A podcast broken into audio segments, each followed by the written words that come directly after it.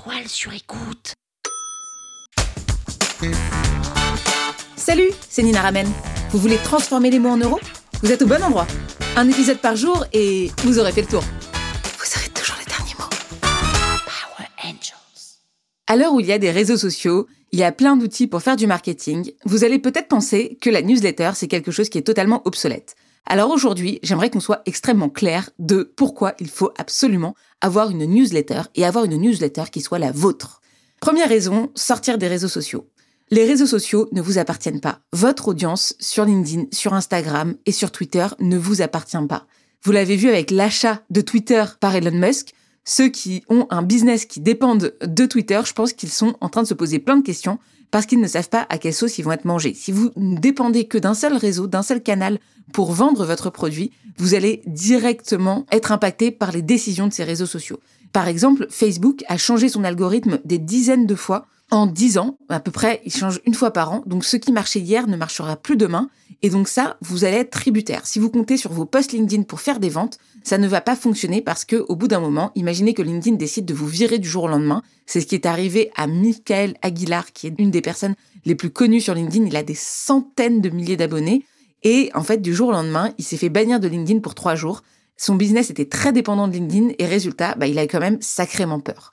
Donc LinkedIn, comme tous les réseaux sociaux, sachez que vous n'êtes qu'invité là-bas et que finalement, c'est eux qui ont le pouvoir. Donc si vous faites un business qui est 100% dépendant de LinkedIn ou des réseaux sociaux, ça va être quand même très très embêtant.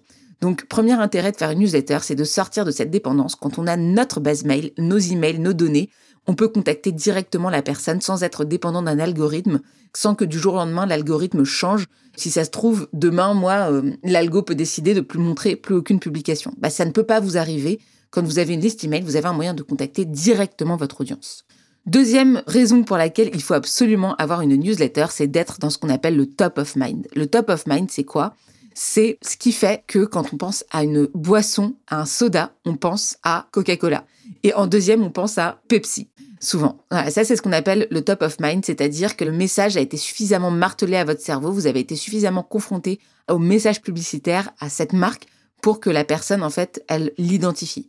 Moi, par exemple, dans le copywriting, je parle beaucoup de copywriting parce que je veux que les gens, quand ils pensent à ça, ils pensent à Nina. Donc, vous allez vouloir associer votre nom à un certain produit. Et pour ça, il faut multiplier les points de contact. Et typiquement, avoir une newsletter, c'est une excellente manière de créer un autre point de contact et surtout d'avoir un point de contact qui va être récurrent. Vous avez décidé que toutes les semaines, votre prospect va entendre parler de vous. Alors vous inquiétez pas qu'au bout d'un moment, si vous envoyez votre newsletter tous les lundis à 14h30, le lundi à 14h30, son cerveau sera conditionné et la personne pensera à vous.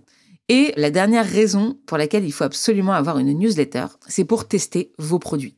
Sur une newsletter, vous allez tout pouvoir mesurer. Vous allez mesurer les clics, vous allez mesurer les taux d'ouverture et vous allez savoir exactement quelle personne a cliqué sur quoi.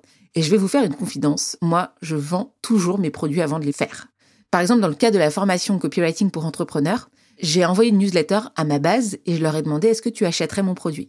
Les gens ont dit oui et ensuite je leur ai vendu le produit et finalement ce n'est qu'à ce moment-là que j'ai construit ma formation.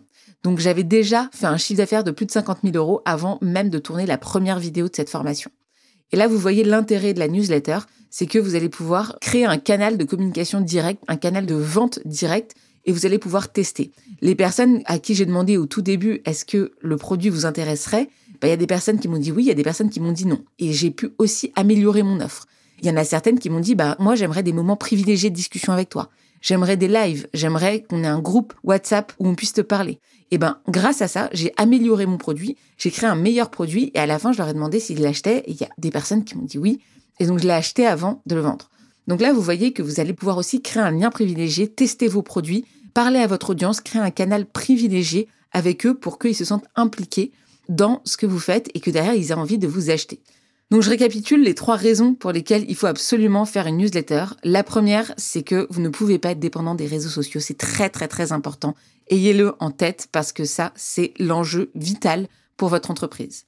Deuxième, c'est être dans le top of mind, c'est-à-dire être en haut de la liste quand la personne pense à votre sujet. Par exemple, si vous vendez des huiles de CBD, bah, il faut que la personne, elle pense directement à vous quand elle voit CBD, qu'elle se dise, ah bah oui, c'est vrai, c'est Nina qui fait ça. Et la troisième chose, c'est tester vos produits, c'est-à-dire de construire vos produits avec votre audience, de l'impliquer dans la création de vos produits. Je pense aussi à Bonne Gueule, qui est une marque de vêtements éco-responsables. et qui fait des sondages à sa communauté, qui fait des sondages par email pour demander aux gens qu'est-ce qu'ils aimeraient comme produit. Par exemple, sur les t-shirts, est-ce qu'ils veulent des t-shirts plutôt col rond, plutôt col Et ils impliquent aussi leur audience dans la création des produits. Donc ça ne marche pas que pour les services et pour les produits digitaux, ça marche aussi pour les produits physiques. De tester ces produits et d'avoir ce lien et cet accès direct à la communauté. Donc ayez toujours une newsletter. Votre base de données, c'est votre plus grosse richesse et c'est aussi ce qui va vous permettre derrière d'avoir quelque chose de robuste et de long terme. Power Angels. La toile sur écoute. Vous avez aimé ce podcast? Sachez que ce n'est qu'un pour cent de ce que je partage gratuitement. Si vous voulez en savoir plus, abonnez-vous à ma newsletter, le lien est en description. Vous aurez chaque semaine des cours, des exercices et des tutos pour améliorer votre écriture de vente, pour améliorer votre copywriting. Je vous dis à tout de suite.